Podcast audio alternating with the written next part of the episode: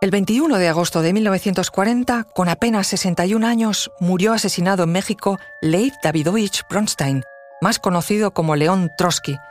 Fue un político clave en la Revolución rusa y, por tanto, en la historia del siglo XX. Una persona influyente, el segundo bajo el mando de Lenin. Pero ¿sabías que su asesino, el que le clavó un piolete en la cabeza, fue un español llamado Ramón Mercader? Poco quedaba ya de Trotsky, el líder de la revolución bolchevique que tomó el Palacio de Invierno de los Zares en 1917, el comisario de Asuntos Militares, el forjador del Ejército Rojo y colaborador del también llamado Terror Rojo, con el que se liquidó en Rusia a millones de opositores al nuevo régimen. Y no era la primera vez que tenía un escarceo con la muerte.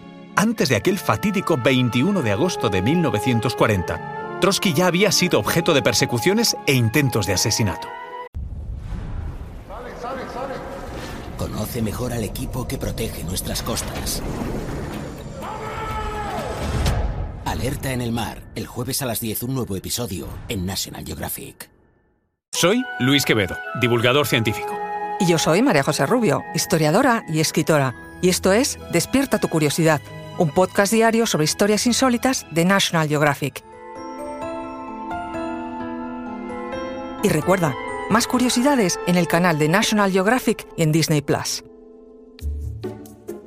Al morir Lenin en 1924, Trotsky quedó directamente enfrentado por el poder a Joseph Stalin, y este le ganó la guerra por el liderazgo del Partido Comunista.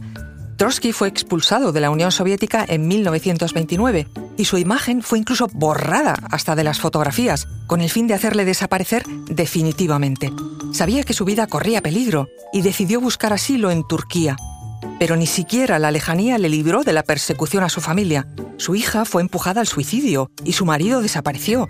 Su primera esposa fue enviada a un campo de concentración. Sus otros dos hijos murieron en circunstancias extrañas y hasta su hermana, Olga, fue fusilada. La crueldad de Stalin no tenía límite y el siguiente en la lista, por supuesto, era el propio Trotsky. Por ello, continuó la huida. Se refugió en países como Francia o Noruega, que por considerarle un personaje problemático le pusieron todo tipo de trabas. De España ni hablamos, pues él mismo dijo que los españoles eran franceses sin cultura y Madrid una vaga imitación de París. De modo que cruzó el Atlántico y se exilió en México, a donde llegó en 1937. México le concedió asilo político. Estuvo siempre protegido por su presidente, Lázaro Cárdenas, y por sus amigos, los pintores Diego Rivera y Frida Kahlo. Se instaló en Coyoacán y trató de cambiar varias veces de residencia, pero incluso así de lejos, Stalin no lo dejó en paz y Trotsky sufrió varios atentados. El primero en mayo de 1940, cuando uno de sus guardaespaldas, en realidad un agente doble, permitió la entrada en su casa a 20 hombres armados. Iban dirigidos por el pintor David Alfaro Siqueiros, quien disparó al lecho donde dormían Trotsky y su segunda esposa.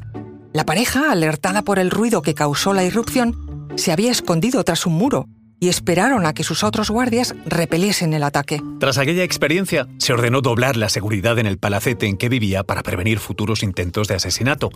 Pero fue el catalán Ramón Mercader, militante comunista español y agente del Servicio de Seguridad Soviético NKVD, quien consiguió infiltrarse en los círculos más cercanos de Trotsky todo el que quisiera visitarle tenía que presentar credenciales y era registrado de arriba abajo por la propia esposa de Trotsky, por lo que su fingido noviazgo con Silvia Agelov, una de las secretarias del revolucionario, le permitió vulnerar las medidas de seguridad. El 20 de agosto de 1940, Mercader ya era habitualmente bien recibido en el palacete fortificado. Con el pretexto de que leyese un artículo escrito por él, consiguió estar a solas con Trotsky en su despacho. Trotsky, confiado mientras leía, le dio la espalda al amigo para aprovechar la luz de la ventana. Mercader sacó entonces un piolet, una piqueta de montañismo, y le asestó un golpe mortal en la cabeza. Lo llevaron al hospital de la Cruz Verde y fue sometido a varias operaciones, pero sin éxito. El 21 de agosto finalmente murió. Según los documentos, a sus honras fúnebres acudieron cerca de 300.000 personas. Había muerto un mito. Ramón Mercader fue condenado por el asesinato de Trotsky a 19 años de cárcel que cumplió casi íntegros. Tras su liberación, en 1960 repartió su tiempo entre la Unión Soviética, donde recibió el mayor honor, ser nombrado héroe de la Unión Soviética, y Cuba, donde falleció en 1978. Su cuerpo fue enterrado en el cementerio de Kuntsevo en Moscú, bajo el nombre de Ramón Ivanovich López. Recuerda que Despierta tu Curiosidad es un podcast diario sobre historias insólitas de National Geographic. Disfruta de más curiosidades en el canal de National Geographic y en Disney Plus. No olvides suscribirte al podcast y darle like si has disfrutado con nuestras historias.